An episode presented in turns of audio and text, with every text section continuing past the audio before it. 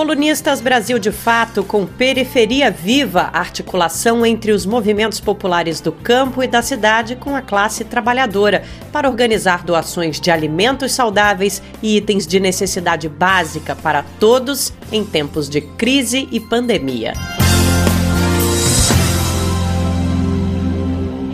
As eleições de 2020 são as primeiras a serem realizadas após a vitória de Bolsonaro em 2018, e em um cenário que o povo brasileiro vem sofrendo diversas perdas sociais, como o aumento do preço dos alimentos e o desemprego, os cortes na educação básica e superior, os desmontes das políticas socioassistenciais e do Sistema Único de Saúde.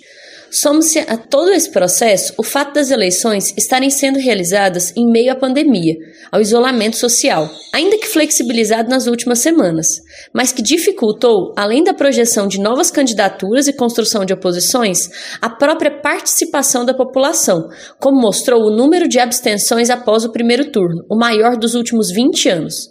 Além disso, a pandemia implicou a dificuldade de aprofundarmos na disputa de projeto, de podermos apresentar nas ruas programas mais progressistas para a população, e as redes continuaram tendo uma grande centralidade, principalmente nos grandes centros urbanos. É tempo das periferias unificarem e massificarem rumo ao segundo turno. O segundo turno é a chance das organizações de nacionalizar e polarizar, com a força das periferias, o processo eleitoral. Em cidades importantes de médio e grande porte, é possível o avanço na unidade não só eleitoral, mas programático, polarizando a partir do debate do que é concreto na vida do povo brasileiro, das questões concretas que o atual governo Bolsonaro ataca, como a saúde, a educação e a vida, de forma que as eleições ajudem na politização da sociedade e, com isso, dê melhores condições para tentar incidir no centro da luta política do Brasil. A campanha para o segundo turno é curta e favorece quem está na situação. As cidades de grande porte e as capitais, com destaque para Guilherme Boulos, em São Paulo,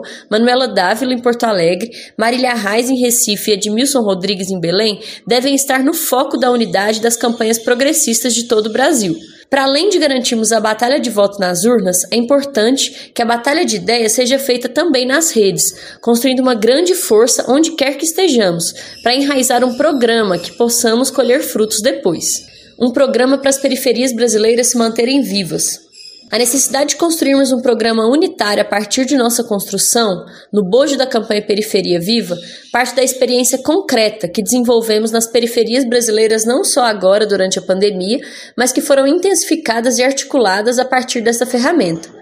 Salientamos a importância dos processos eleitorais como momentos de debates políticos sobre os problemas de nossas cidades e destacamos que devemos e podemos aprofundar o tema de reorganização da participação popular no destino das políticas públicas, que precisam ganhar novos contornos para o próximo período. A campanha Periferia Viva desenvolveu suas ações nas comunidades periféricas, fomentando o protagonismo popular a partir da metodologia de formação dos agentes populares. Essa iniciativa permitiu a formação de centenas de lideranças locais voltadas para o trabalho comunitário. A experiência inicial foi desenvolvida a partir da capacitação dos agentes populares de saúde, dada a centralidade desse tema durante a pandemia. O sentido geral da proposta é capacitar lideranças locais, da rua, do quarteirão, para um processo formativo simples, explicativo sobre a Covid-19 e, com estes subsídios, contribuir para a prevenção e orientação de seus vizinhos. Foram realizadas mais de 200 turmas de agentes populares em todo o Brasil até o momento. No curso dessa experiência, constatou-se que a metodologia poderia ser adaptada para atender outras demandas e problemas comunitários, como a insegurança alimentar, a fome, o dilema das crianças em casa e necessitando apoio escolar, gerando iniciativas de formação de agentes populares de alimentação, de educação e etc.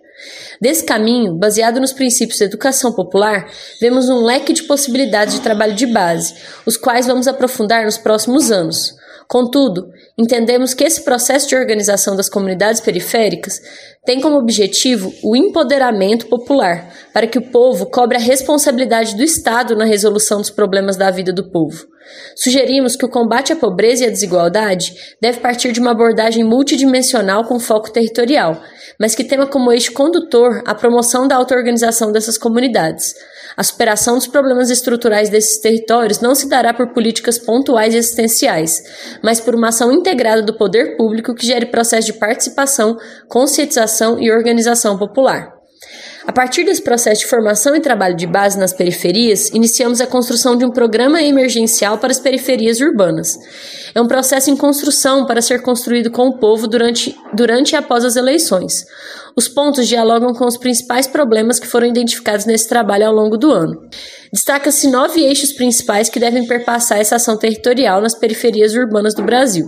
Trabalho e renda, como Renda Periferia Viva, política de valorização do trabalho comunitário, e o Bolsa Periferia Viva, permanência para jovens de baixa renda, entre outras. A educação, como fomenta cursinhos populares preparatórios para o Enem, o combate ao analfabetismo, com a reabertura das turmas do MOVA, Movimento de Alfabetização de Jovens e Adultos, o programa de parceria com agentes populares de educação nos municípios, entre outras. O abastecimento alimentar, com o programa de aquisição de alimentos municipal, ampliando a compra de alimentos não só para merenda, mas também para a rede social de segurança alimentar da cidade e a construção de cozinhas comunitárias, gerando também o trabalho e renda, além da educação em saúde integral, e a criação de uma política de incentivos de isenção e redução é, a saúde e assistência social, com apoio a iniciativas comunitárias, como a formação dos próprios agentes populares de saúde e a construção de casas de acolhimento para jovens LGBTs em, e em risco de vida em suas comunidades, a, além da construção de uma política de drogas que dê acesso à moradia digna e ao tratamento adequado, junto à ampliação dos consultórios de rua, garantindo e também a garantia do teste do coronavírus para toda a população brasileira